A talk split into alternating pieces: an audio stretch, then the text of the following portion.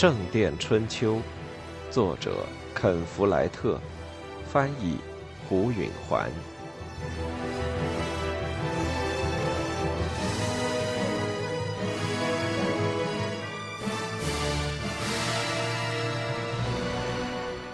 二。那次大暴雨四个星期后的一个早晨，玛莎找杰克要钱。杰克很奇怪，他已经给了他每星期六便士做家中的开销，而且他知道阿莲娜也给他同样的数目。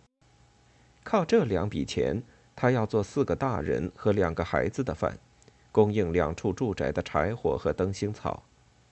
但在王桥有许多大家庭。只靠六便士一星期购买各种东西，吃的、穿的，还有付房租。他问他为什么还要钱？他看上去很窘。所有东西的价钱都涨了。买一条四磅的面包，面包师傅要一便士呢。还有一便士，买一条四磅面包，杰克简直气坏了。我们砌个炉子自己烤算了。是啊，有时我也自己做薄面包。这就对了，杰克记起来，过去的一星期左右的时间里，他们吃过两次平底锅烤的薄面包。玛莎说：“可是面粉的价钱也涨了，所以嘛，我们也没有省下多少。我们买小麦自己磨面粉，这不允许的，我们得用修道院的磨坊。再说小麦也挺贵的。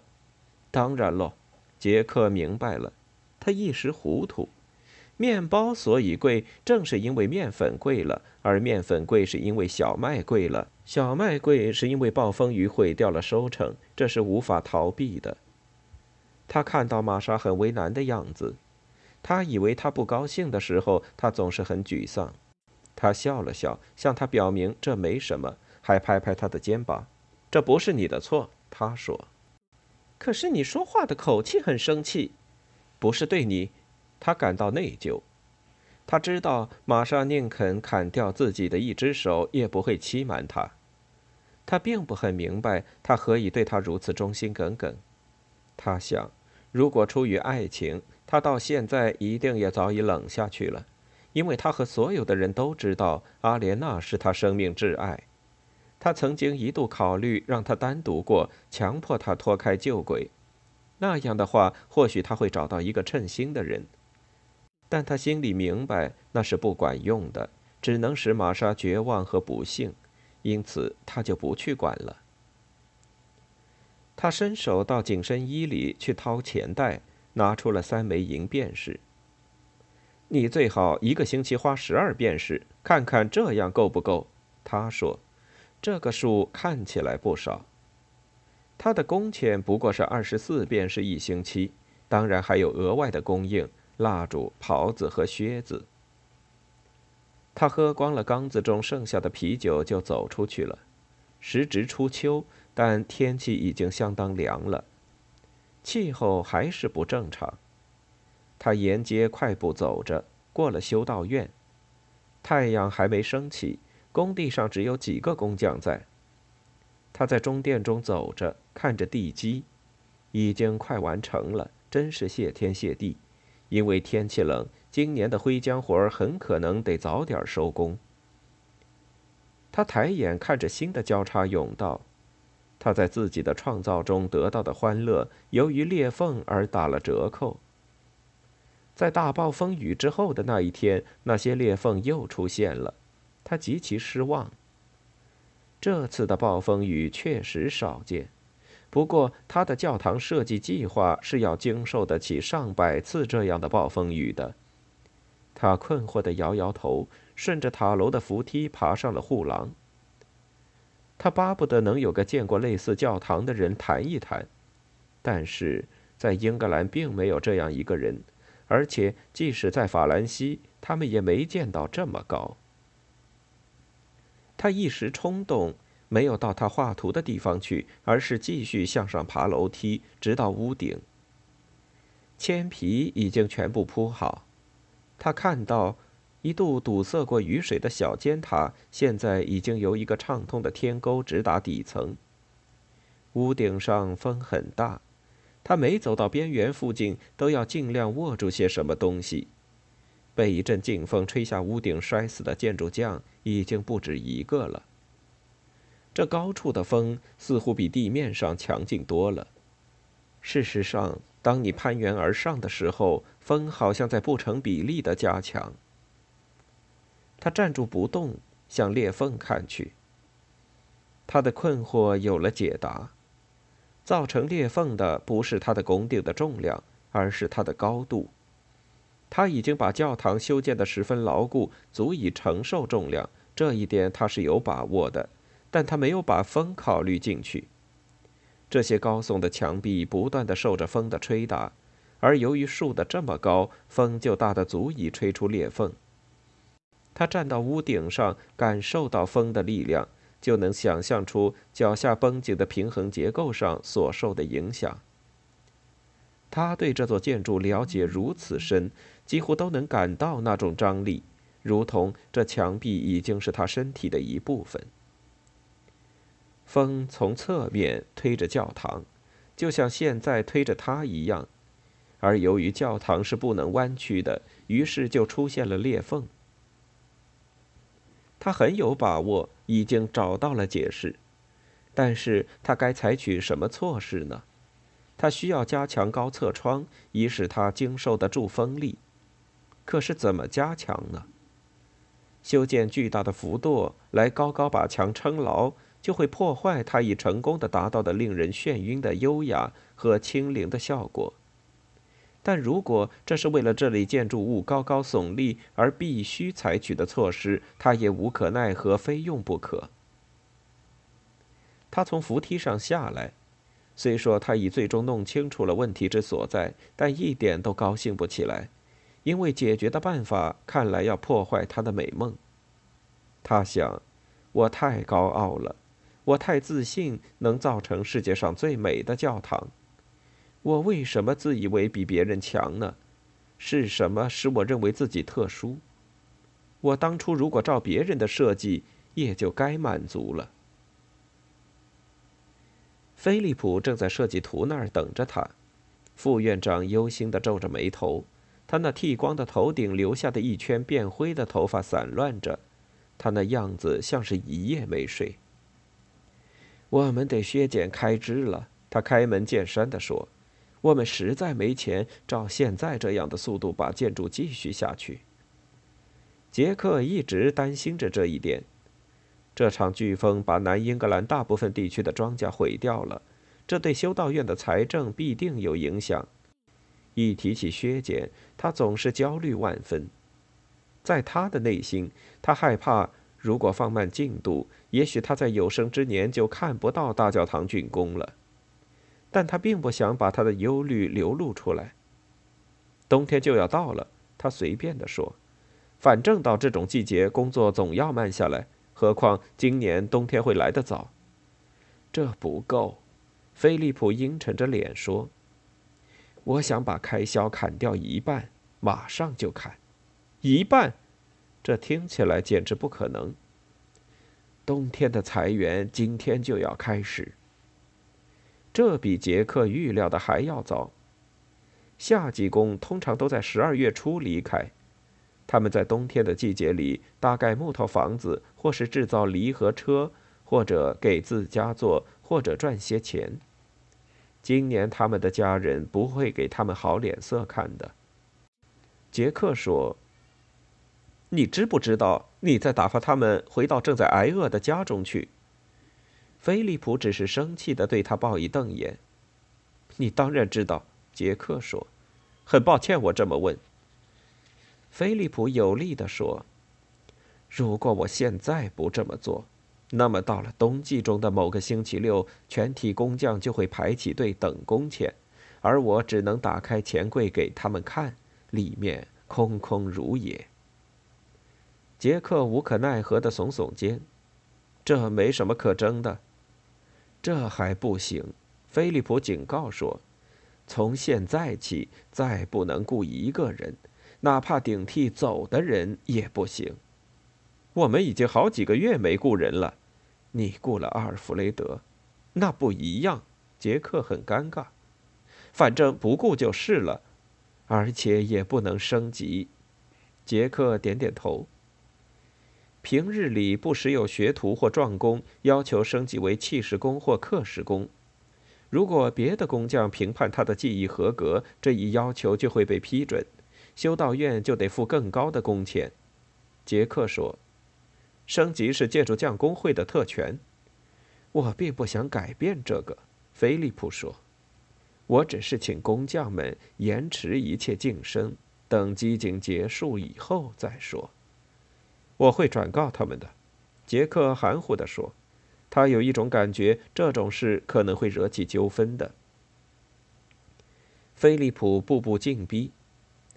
从现在起，每逢圣徒纪念日，一概歇工。圣徒纪念日可是太多了，原则上都算是节日。至于工匠们在节日有没有工钱，是要协商的。王桥的规定是。如果同一个星期里遇上两个或两个以上的圣徒纪念日，那么第一次是付工钱的节日，而第二次则是自选，上班就给钱，不上班就没钱。大多数人都愿意在这天上班，然而现在他们就没这种选择了。这第二个圣徒纪念日将成为法定的不付工钱的节日。杰克对于向工会解释的前景感到不乐观。他说：“如果我能把这一切作为可以商量的问题，而不是当做已经决定的事情向他们提出来，可能会顺利得多。”菲利普摇着头：“那样他们会以为这有协商的余地，这些提议就会打折扣。他们会建议在圣徒纪念日里干半天活儿，允许限量的晋升。”他当然说的对。他们这么提难道不合理？杰克说：“当然合理。”菲利普烦躁地说：“只不过是没有调整的余地。我已经在担心这些措施不一定充分，我不能做任何退步了。”好吧，杰克说。菲利普此时显然无心妥协。还有别的事情吗？他小心地说：“有。”停止购买各种供应，减少石头、铁和木材的储备。我们的木材是不用花钱的，杰克分辨说。但我们得付运到这儿来的车钱。那倒是。好吧。杰克到窗户跟前，往下看着堆在修道院里的石头和树干。这一措施倒不让人担心。他已经知道他多少有储备了。这不成问题。他过了一会儿说：“经过减少人手，我们还有足够的材料能坚持到明年夏天。”菲利普疲惫地吸了口气，没法保证明年我们一定可以雇佣夏季工。他说：“那要看羊毛的价钱再定，你最好跟他们打个招呼。”杰克点点头：“有那么糟吗？”“是我从没想过的这么糟。”菲利普说。这国家需要三年的好天气，还需要一个新国王。但愿天随人愿，杰克说。菲利普回到了他的住所，杰克一上午都在考虑如何处理这些变化。有两种修建中殿的方法：从十字交叉点开始，一个架间一个架间向西端修。或是一道工序一道工序，先打好全中殿的地基，然后向上修。这后一种方法修建速度快，却要求有更多的工匠。这本是杰克原先要用的方法，现在他要重新考虑了。一个架间一个架间的修建，更适合当前减少人手的情况。这样做还有一个优点。他为了抗风所做的改造设计，可以先在一两个架间上加以试验，然后再用于整座建筑。他通盘算了这次财政危机的长期影响，近几年内进度可能会越来越慢。他阴郁地看到，他年事增高，头发灰白，身体虚弱，却没有实现他的理想。最后埋在修道院的墓地，安息在没完成的大教堂的阴影里。午钟敲响，他到工匠棚中去。大家坐在那儿喝淡啤酒，吃乳酪。他这才第一次注意到，他们许多人没有面包。他问那些通常要回家吃午饭的人，他们能不能待会儿再走？修道院现在缺钱，他说。我还从来没听说过哪个修道院不缺钱的，这不过是早晚的事儿。一个年纪大的人说。杰克看了看他，他叫双鼻子爱德华，因为他脸上有个油子，几乎和他的鼻子一般大。他是个出色的刻石匠，能一眼看出精确的曲线。杰克常派他刻柱身和骨形石块。杰克说：“你得承认，这家修道院管钱财比大多数别的要好。”但菲利普副院长无法顶住暴风雨和欠收的灾难，现在他只好减少开销。我要在你们吃午饭之前把这种事告诉你们：第一，我们不再买进新的石头和木材。别的工棚的工匠也走进来听着。一个叫彼得的老木匠说：“我们现有的木材不够这个冬天用。”“不够的。”杰克说：“我们要放慢建筑速度。”因为我们干活的工匠要减少了，冬季裁员从今天开始。他立刻就明白了，他这么宣布是错了。在各个角落都有人提议，好几个人同时说起话来。他想，我本该缓缓的一件一件分开来说，但他没有这种经验。他虽已当了七年匠师，但始终没有财政的危机。在一片喧哗声中，有一个嗓门压倒了众人。说话的是巴黎的皮埃尔，他是来自圣丹尼的一名工匠。虽然在王桥已工作了六年，他的英语还不是很好。由于生气，口音更重了，但他并不因此而泄气。不能在星期二解雇人，他说。说的对，铁匠杰克说。最早也要等到这个星期周末才能让他们走。杰克的继兄阿尔弗雷德插话了：“我记得父亲当年给夏林的伯爵盖住宅的事儿。威廉·汉姆雷走来要解雇所有人，我父亲告诉他要给大家一星期的工钱，而且拽住了他的码头，直到他拿出了钱。”杰克想：“真没理由感谢你，阿尔弗雷德。”他固执地说：“你们还得把其余的听完呢。从现在起，圣徒纪念日不干活，而且也不再提升。”这让他们更愤怒了。没法接受，有人说，好几个人也重复着：“没法接受，没法接受。”杰克觉得他们这样让人生气。你们在说些什么呀？如果修道院没钱，你们就拿不到工钱。像一般小学生学拉丁文似的齐声叫喊，没法接受，又有什么用呢？双鼻子爱德华又说话了：“我们不是一般小学生，我们是一个工会的工匠。”他说：“工会有权提升，谁也无权取消。要是没有钱付提升后多出来的工资呢？”杰克激动地说。一个年轻的匠人说：“我不相信。”他是布里斯托尔的丹，一个下级工。他不是一个熟练的刻石匠，但他可以非常准确、快速的下料。杰克对他说：“你怎么能说不信呢？你对修道院的财政有多少了解？”“我了解，我亲眼所见。”丹说。“修士们饿肚子了吗？”“没有。”“教堂里有蜡烛吗？”“有。”“窖里存着葡萄酒吗？”“有。”“副院长光脚了吗？”没有，还是有钱，只是不想给我们罢了。好几个人大声表示同意。事实上，他至少在一件事上是弄错了，那就是葡萄酒。但现在没人会相信杰克，他成了修道院的代表。这是不公平的。他对菲利普的决定不负有责任。他说：“我不过是把副院长对我说的话告诉你们。”我不保证这都是真的。不过，如果他告诉了我们钱不够，而我们又不相信，那我们该怎么办呢？我们可以全体停工。丹说：“马上。”对，另一个人说。杰克痛苦的感到这已经控制不了了。等一等，他说。他竭力搜寻着一些词句来降温。咱们现在先去干活儿。今天下午我来尽量说服菲利普副院长修改他的计划。我认为我们不该干活了，丹说。杰克不能相信正在发生的事情。他曾经设想过许多威胁到建筑他这座梦想教堂的情况，唯独没预见到工匠们会来破坏。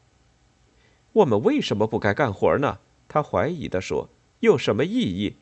丹说：“事情明摆着，我们当中的一半人甚至不知道这个星期剩下的几天有没有工钱。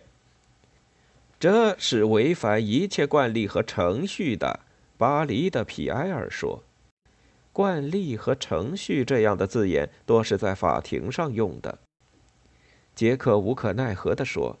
在我尽量和菲利普交涉的时候，至少要干活。双鼻子爱德华说：“如果我们干活，你能保证大家能拿到一星期的全工资吗？”杰克知道，在菲利普目前的情绪下，他无法提供这种保证。他脑海里闪过一个念头：无论如何，先答应下来再说。万不得已的话，由自己出钱给大家算了。但他立即意识到。他的全部储蓄也不够给大家一星期的工钱，于是他说：“我要尽我的全力去说服他，我想他会同意的。”对我来说这不够，丹说。“对我也是。”皮埃尔说。丹说：“不保证就不干活。”使杰克伤心的是，大家一致同意了。他看得出，如果他继续反对他们，他就会丢掉剩下的一点点权威。工会应该一致行动。他引用了一句常用的套话：“我们是不是都赞成停工？”众口齐声同意。就这样吧，杰克没精神地说：“我去告诉副院长。”